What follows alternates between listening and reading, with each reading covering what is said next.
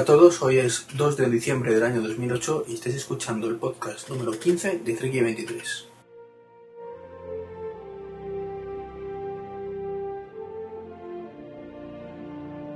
Pues sí, el podcast número 15 ya.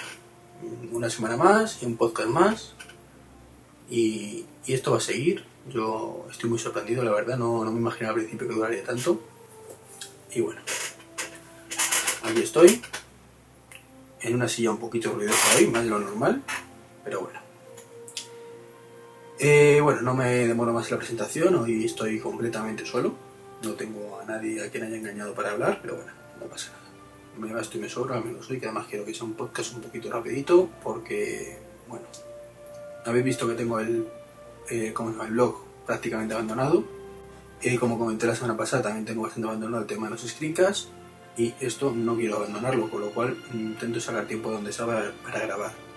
Así que lo dicho, empezamos ya con una cosa que no tiene nada que ver con tecnología. Es un poquito publicidad de, de mí mismo, entre comillas.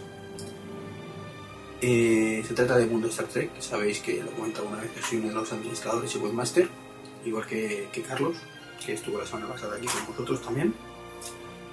Y bueno, simplemente como sé que, que, la tecnología suele estar muy unida a, Star Trek, o Star Trek suele ir unido a la tecnología, pues seguro que, que hay alguno de vosotros que, le gusta esta serie. Y nada, comentaros simplemente que en Mundo Star Trek, no la, bueno, no la primera vez que voy a hacer esto, voy a mandar un comentario off topic referente a, a, digamos, mi otro mundo virtual. Eh, bueno, el caso es que Mundo Star Trek desde desde hace unos días pues tenemos una cuenta de Twitter por si os interesa seguirla simplemente. Es evidentemente Mundo Star Trek www.twitter.com barra Mundo Star Trek. Creo que es necesario que la M sea mayúscula. Eh, bueno pues ya, ya he terminado el, la publicidad no os preocupéis. Más cositas. La maravillosa SGAE la Sociedad, Sociedad General de Absurdos Españoles pues ha contratado, por lo visto, lo he leído en varios sitios, a detectives para que vayan a, a los eventos contra el canon, pues para, para que con la copia de quiénes son, investigarlos y asegurarse que esas personas pues paguen el canon, que no son piratillas, etcétera, etcétera. Lamentable. Y lo más lamentable, ¿sabéis con lo que es? Que lo estéis pagando vosotros. Todos aquellos que compréis algo con Canon o que compremos algo con Canon. Digo compremos porque yo DVDs no compro, pero algún otro disco duro sí. Y, y me jode mucho pagar Canon, la verdad. Pero bueno, es lo que nos toca vivir, gracias a, los políticos que tenemos. Yo siempre digo esto lo mismo. Los culpables de esto es los que habéis votado, porque en ese caso sí que digo que yo no he votado.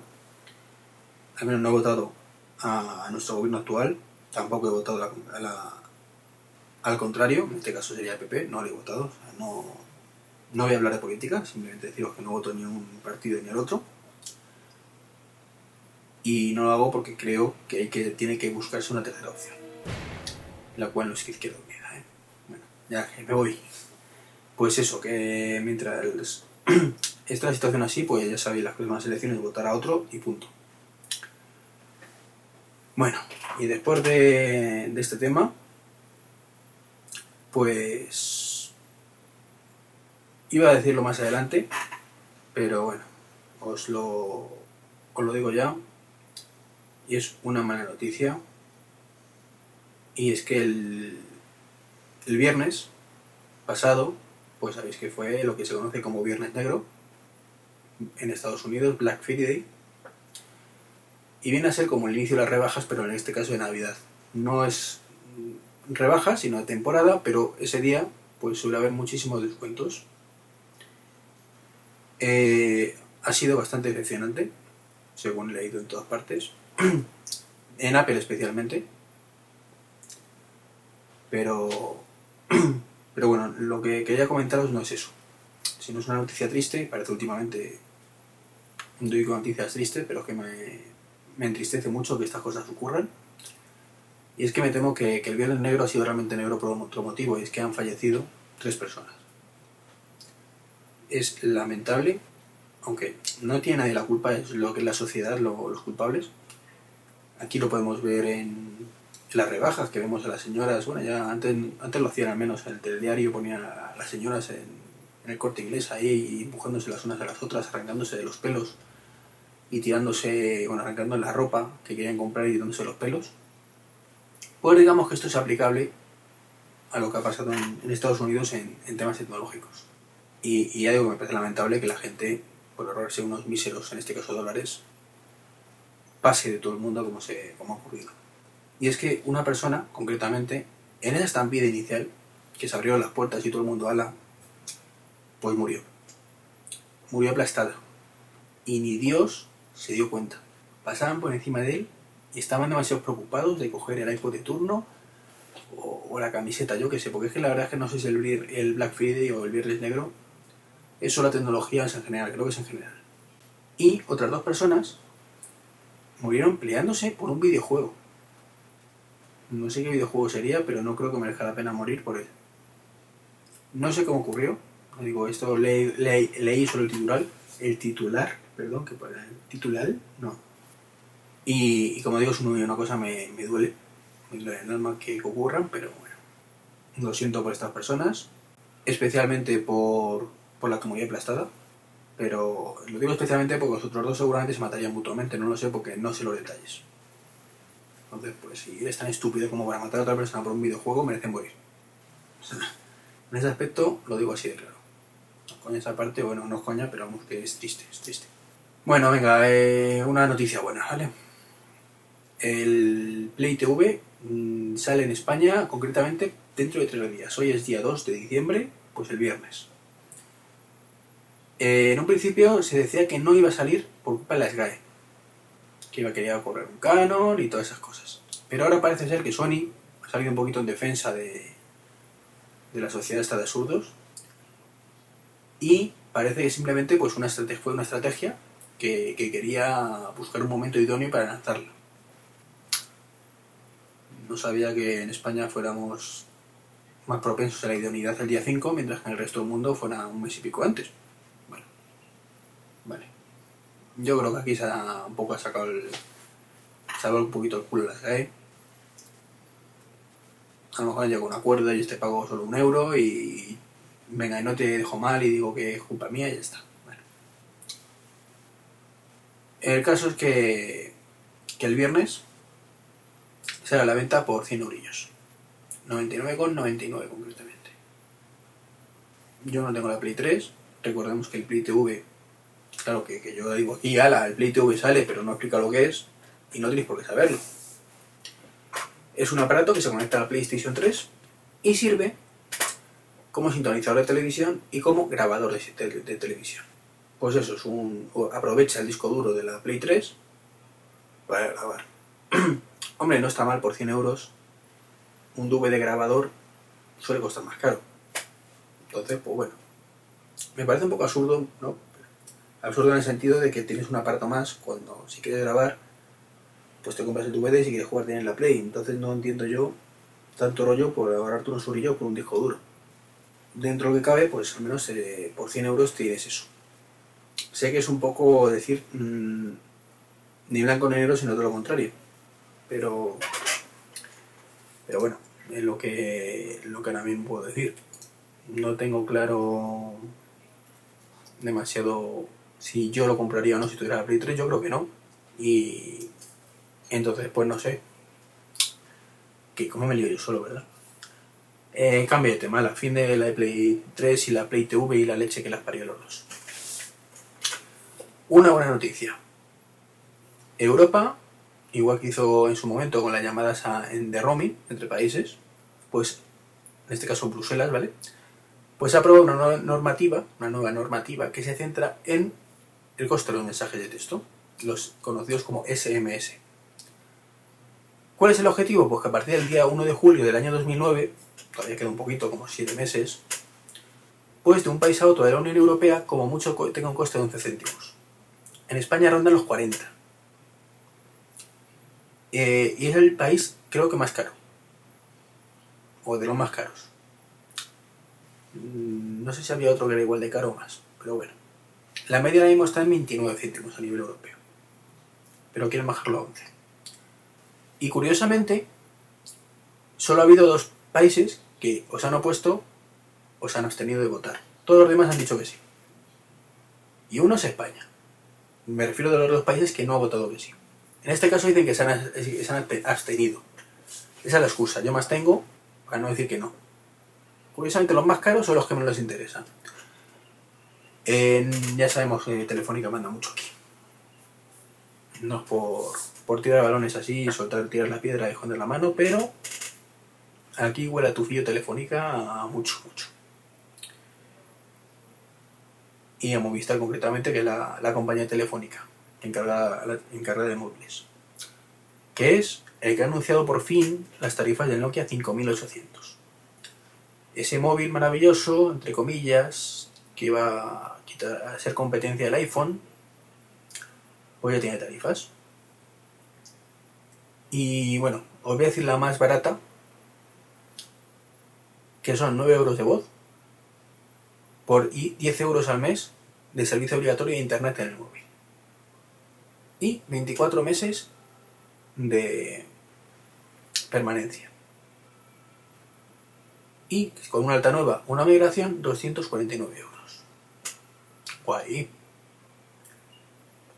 Eso traducido al castellano, que es lo que nos interesa, significa que por exactamente 100 euros menos y 5 euros menos al mes, te compras el 5800 en vez del iPhone. O dicho de otra manera, el iPhone te costaría 100 euros más de golpe y 5 euros más todos los meses. Yo, sinceramente, digo que le den por saco el 5800. Pago 100 euros más y tan contento. Y hablo del modelo de 16 GB. Ojo, que recordemos que el 5800 va con tarjetita, que va aparte. Importante. Acabo de dudar lo que acabo de decir, ¿eh? Pero juraré que va con tarjeta. Desde luego dudo mucho que tenga 16 GB. A lo mejor tiene 8. Con lo cual incluso paga más que por el iPhone. Pero eso ya estoy aquí inventándome las cosas y no es plan. Los datos son los datos. Suponiendo que tuviera 16 GB. Si es mucho suponer que es que me, pillo con el pie cambiado, no me acuerdo ahora mismo de la capacidad exactamente de este teléfono, pues suponiendo eso, suponiendo eso, 100 eurillos de diferencia únicamente por un teléfono que es muchísimo, pero muchísimo peor. La pantalla es peor. El interface no te cuento. Ah, bueno, una cosa que chontísima que he leído. Que tienes que hacer doble clic para las aplicaciones. Bueno, he leído, he escuchado, no lo recuerdo tampoco. Tengo muy mala memoria y menos cuando tengo tantísimas cosas entre manos que por lo no tengo tiempo. Eh, pues eso, los señores de Nokia han utilizado una evolución del sistema operativo Symbian S60 que funciona tanto en dispositivos normales como en móviles, y lo cual está muy bien. Si no fuera porque su comportamiento es idéntico. ¿Qué pasa? Que tú cuando tienes un teléfono con pantalla normal, no táctil, pues con el cursor te vas cambiando de, la opción del menú. Pues aquí eso es el primer clic. Entonces clic y selecciona la opción que quieres. Y haces otra vez clic y es cuando actúa cojonudo. Eh, la pantalla, pues a lo mejor tiene sensor de iluminación, no lo sé. Pongámosle que sí, pero lo que no tiene, porque esto fue el Nokia 5800 funciona con las típicas pantallas táctiles de las PDAs de toda la vida, es eso que tiene el iPhone, es que tú lo llevas en el bolsillo y sabes que haga lo que hagas, no va a activarse el teléfono. Pues aquí sí.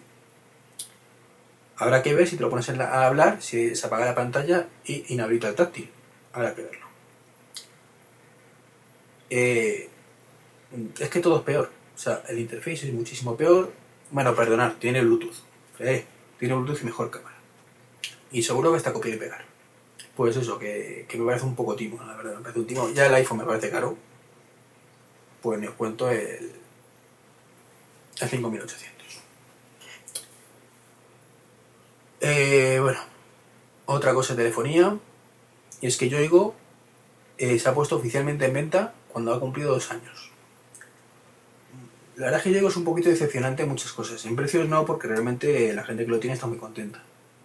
Pero hace, ha hecho muchas pufas, muchas picias, mejor dicho, decir blanco y luego hacer negro, ellos que iban a ser tan transparentes. Hombre, yo entiendo que en España mm, dar algo gratis es un suicidio. Entonces lo tengo asumido y yo como compañía jamás diría, ya esto gratis. Nunca, nunca. Porque aquí no somos capaces de usar la cabeza. Y llamadas gratuitas de yoigo a yoigo no significa, aunque de acuerdo que lo hacemos con la DSL y lo aplicamos y nos quejamos cuando no nos dejan, pero no es lo mismo. No es lo mismo porque una DSL está pensada para estar 24 horas funcionando. ¿Vale? El teléfono no. Pues sabéis que estos señores dijeron, llamadas gratuitas a, entre móviles yo oigo. Y todo el mundo, aleluya. Pues hubo gente que no tenía otra cosa que hacer que marcar por teléfono por la mañana, llamar al churri, sí cariño, ¿qué tal? Pues nada, aquí... No, espera, que dejo descolgado, no vaya a ser que, que cuelgue y me tenga y cuando vuelva dentro de 10 minutos te tenga que volver a llamar, que voy a hacer un momentito o mis cosas. Y a los 10 minutos sigue la llamada en espera. Ahí funcionando, gastando una línea. ¿Qué pasa? Que yo digo tuvo que decir que se acabó. Puso un máximo, no sé si era de 60 minutos al O algo así. Hubo muchas quejas, con razón, pero también es cierto que no es normal los abusos que se producen aquí. Y en cualquier otro lugar diría que se lo están inventando, pero en España no. Y aquí me lo creo. Llamadas de más de 24 horas. ¿Cómo gratis? Venga, por Dios. Por... Como siempre suele ocurrir, pagan justos por pecadores. El caso es que eso ya hizo empeorar un poquito el servicio de Yoigo. Y no ha sido la única vez. Ha habido más pifias, no recuerdo esa fue la más sonada, sé que iba a hacer relativamente poco hubo otra. ¿Y qué ha pasado? Pues que está dado pérdidas por todas partes, han empezado a ofrecer teléfonos y bueno. El caso es que se veía venir. Así que está en venta, veremos quién los quiere y que no pase como pasó en su momento con Amena, que cuando fue adquirido por Orange se fue a la mierda toda la ventaja que tenía Amena. En fin, siguiente tema. Eh, la semana pasada tuvimos, como, como he dicho antes, a Dinoto, que es un amiguete de Mundo Star que tiene eh, para su mujer una BlackBerry Storm. Nos estuvo dando sus impresiones. Eh, no la había podido probar demasiado, pero el que sí la probó mucho y la puso pero a caldo es David Proud. Proud, como se diga. Que es un señor del New York Times, si no recuerdo mal, que es un crítico tecnológico muy reconocido. Pues la puso a parir, de vuelta y media. Bueno, pues han puesto las pilas los señores de BlackBerry y en apenas una semana han sacado dos revisiones del el firmware que llevan y ahora mismo la batería, que es una de las cosas que recordaréis que, que Carlos se quejaba, pues dura un 25% más. Una ventaja importante. La nueva versión que es la 4.7.076, la de la semana pasada fue la 0.75, fue la hace unos días, pues tiene bastantes mejoras en, en- en unión con la anterior. Y pues hombre, el giro de la pantalla por lo visto antes te morías de asco y ahora es relativamente inmediato, medio segundo. Y, y bueno, errores así, un poquito de velocidad sobre todo que lo han mejorado bastante.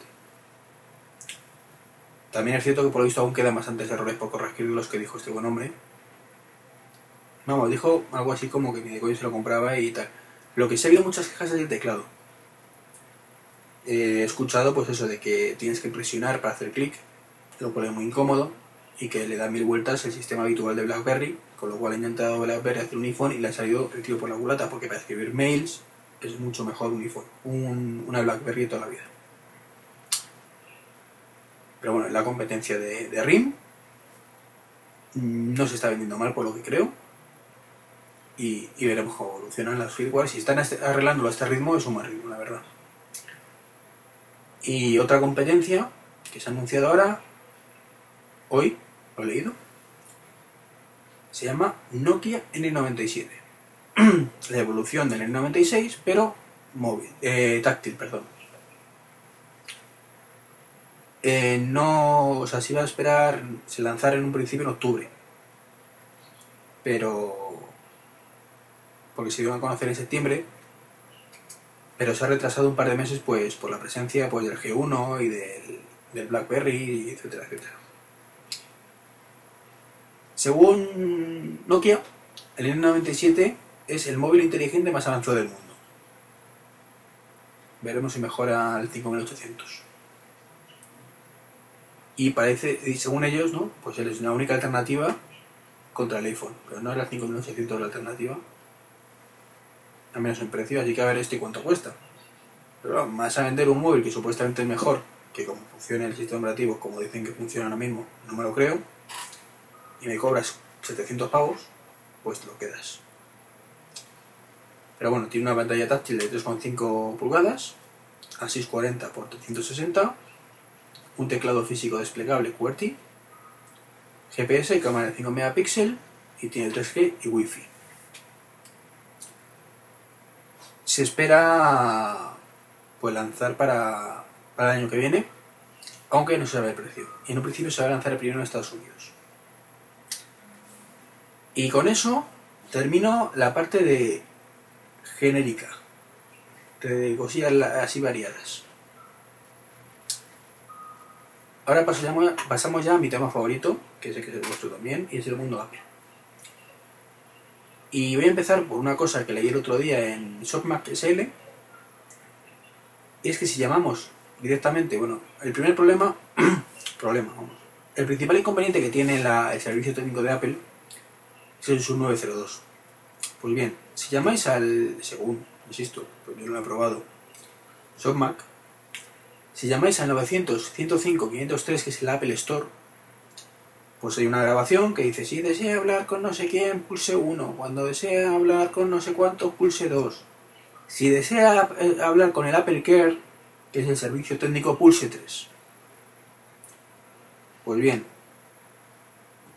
se pulsa 3 y automáticamente nos pasan con el Apple Care, con lo cual nos ahorramos el dinerito de la llamada de pago, que encima nos cuesta unos 40 céntimos de media por minuto. Entonces, pues... Pues nada. No, 40, que puñetas, un euro y pico por minuto, que voy 40 céntimos, que me leo con la noticia de... de los SMS. Bueno. Eh, hace poco cambié el... ¿Cómo se llama esto? Así, el feed de este, de este podcast. Lo hice como prueba ayudando a Sajid en su labor y me di cuenta de realmente cómo yo creía que funcionaba iTunes, aparte de los podcasts, y cómo funciona realmente.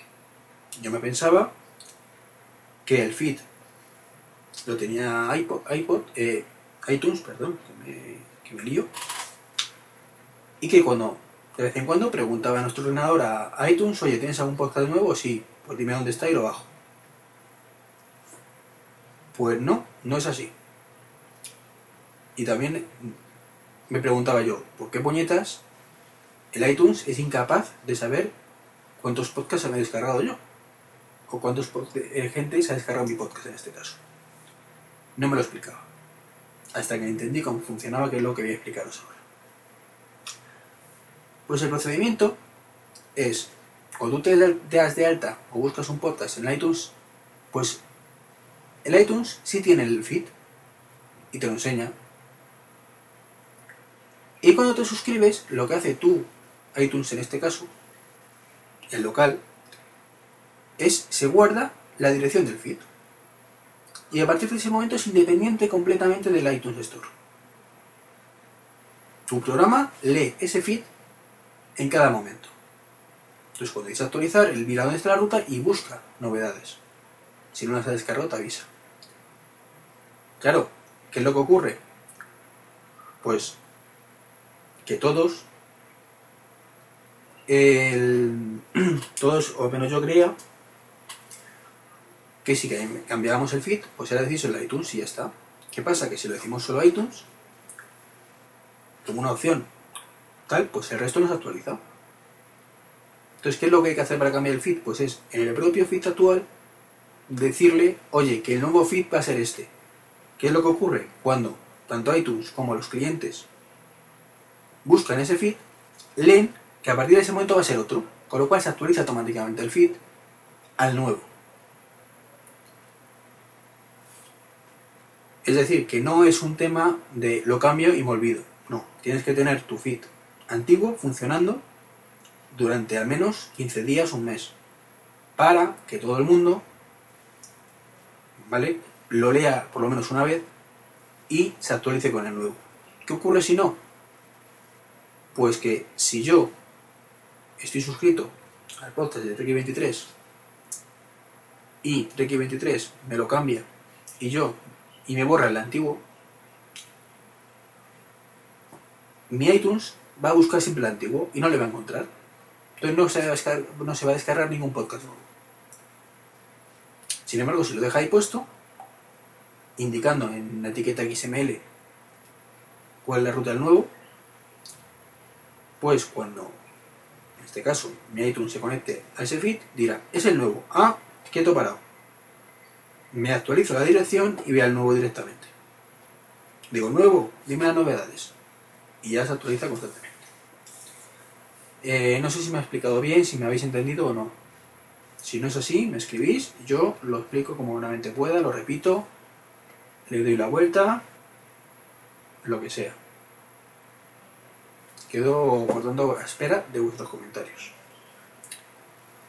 El código, pues lo pongo en el,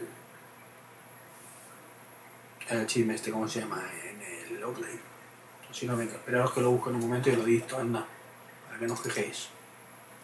Aunque lo pongo igualmente. Si es que qué bueno soy, no lo merecéis, hombre.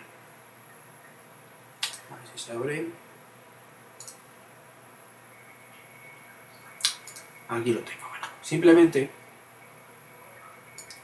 Pues que se me va. Pues simplemente es decir, arriba del todo, ¿de acuerdo? Dentro de la llave cha- channel, sabéis que el, el feed, ¿de acuerdo? Empieza con menor que, interrogación XML, versión patatín patatero, interrogación, se, se cierra línea. Luego hay otra que pone RSS XMLNS dos puntos iTunes, donde le ponemos el http dos puntos iTunes.com, DTDS, bla bla bla bla bla. Digo bla bla bla bla bla bla porque los que tengáis un podcast, que son a lo que os interesa realmente esto, pues lo tendréis allí o no funcionará. Y luego está la etiqueta channel, y dentro de la etiqueta channel pues tendréis una que pone Atom, ¿vale? Pues en esa, el href, ponéis el nuevo directamente. Os cortéis un pelo y ponéis el nuevo. Y luego añadís una línea debajo, que aquí es lo bueno, una etiqueta nueva, que se va a llamar iTunes dos puntos new-fit-url. Y en esa etiqueta, ¿vale? Bueno, lo leo entero, ¿vale? Menor, o menor, sí, el simbolito de menor. iTunes, dos puntos, lo que he dicho, new-feed-url mayor que. Que eso sería la primera parte de la etiqueta. Y ahí, http dos puntos barra barra, lo que sea de vuestro feed. Y luego, pues, cerréis etiqueta, menor que, barra, de división, iTunes dos puntos, new feed URL y cerramos. Y con eso, la próxima vez que nuestro iTunes se conecte, cambiará el feed que tiene a la nueva dirección. ¿Vale? ¿Todo bien? Perfecto. Nadie dice nada, ¿no? Bueno, acelero que ya llevo mucho tiempo grabando y no, no tengo demasiado tiempo, llevo media horita ya.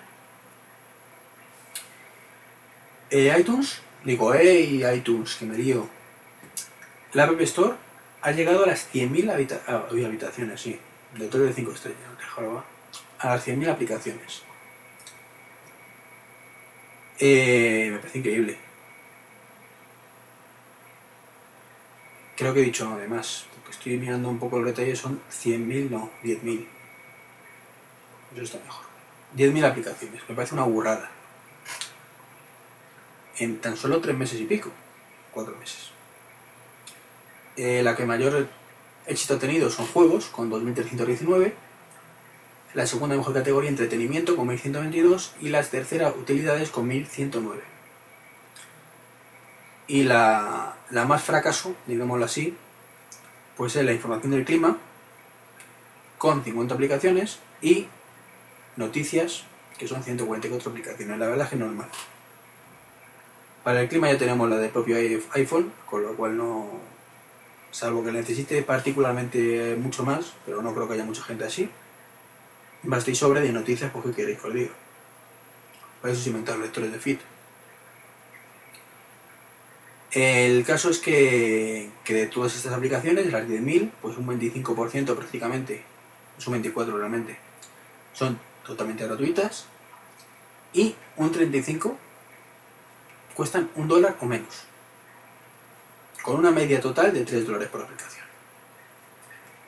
Eh, los juegos, por ejemplo, pues tienen una media de 7 dólares, de 10 dólares, perdón, que se quedan 8 euros, para que os hagáis, una idea.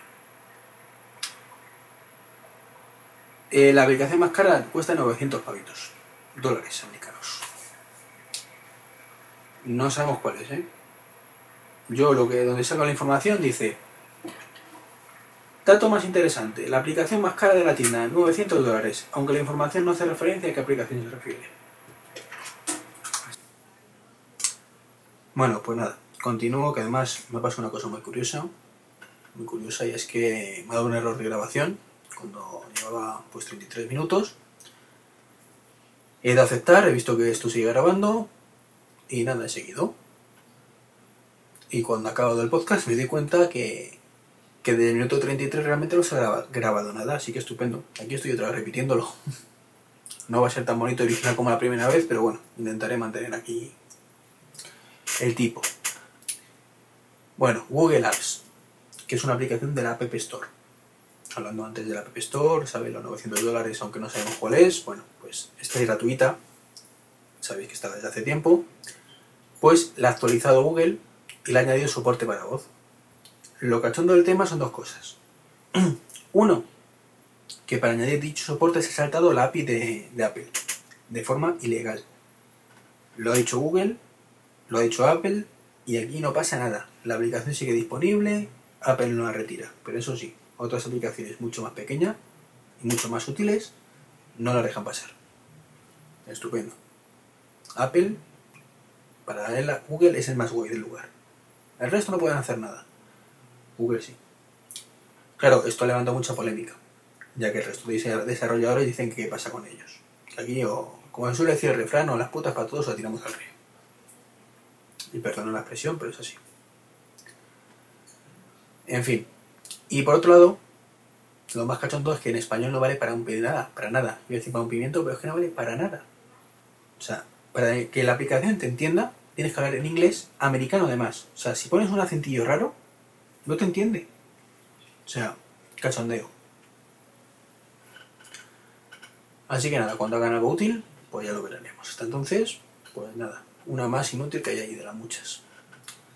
Lo que sí es más útil es que Apple va a ofrecer gratuitamente la licencia de uso del Mini DisplayPort. Sabéis que es el nuevo Mini DisplayPort, es el, el conector para monitores que trae los portátiles nuevos.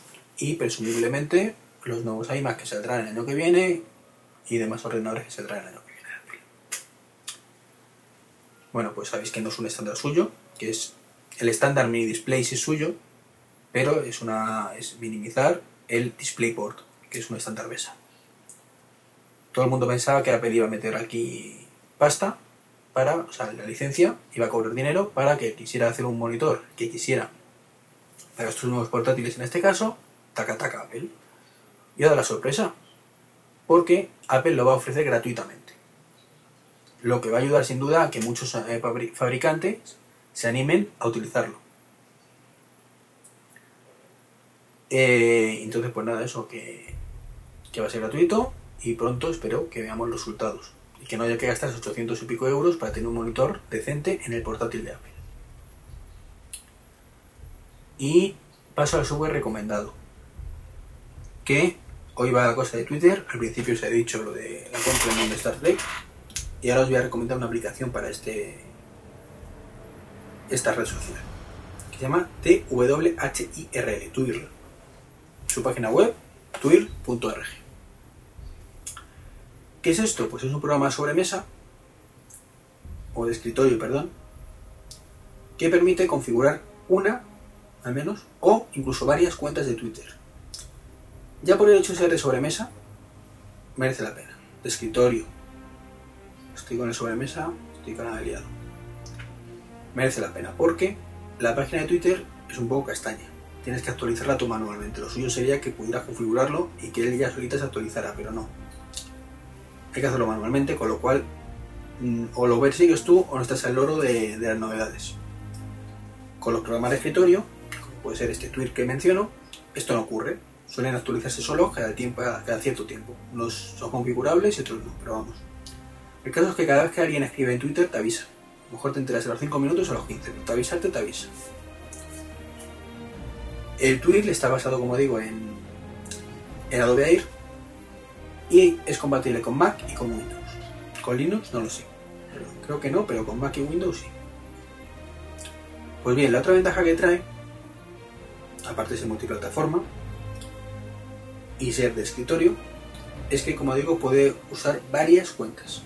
En mi caso concreto, como he dicho antes, pues tengo dos cuentas. Una es la de Mundo Star Trek y otra la de Trek 23. Cuando me interesa escribo una y cuando me interesa escribo la otra. Y leo los comentarios y me dejan en ambas. Entonces la gente que tenga dos webs o, cualquier cosa de estas, pues, pues tiene esa opción. Que pues está muy bien. Y ya para, para ir terminando, una cosa curiosa y divertida. Que es que gracias a Facebook, pues ha localizado a unos listillos que se fueron sin pagar en un restaurante. La cosa tiene narices. Llegan los listillos, cinco. Preguntan por una amiga. Es que ahí demuestran que son tontos. Oiga, fulanita está. No, pues mira, fulanita ya no trabaja aquí. Ah, bueno, vale, pues queremos cenar.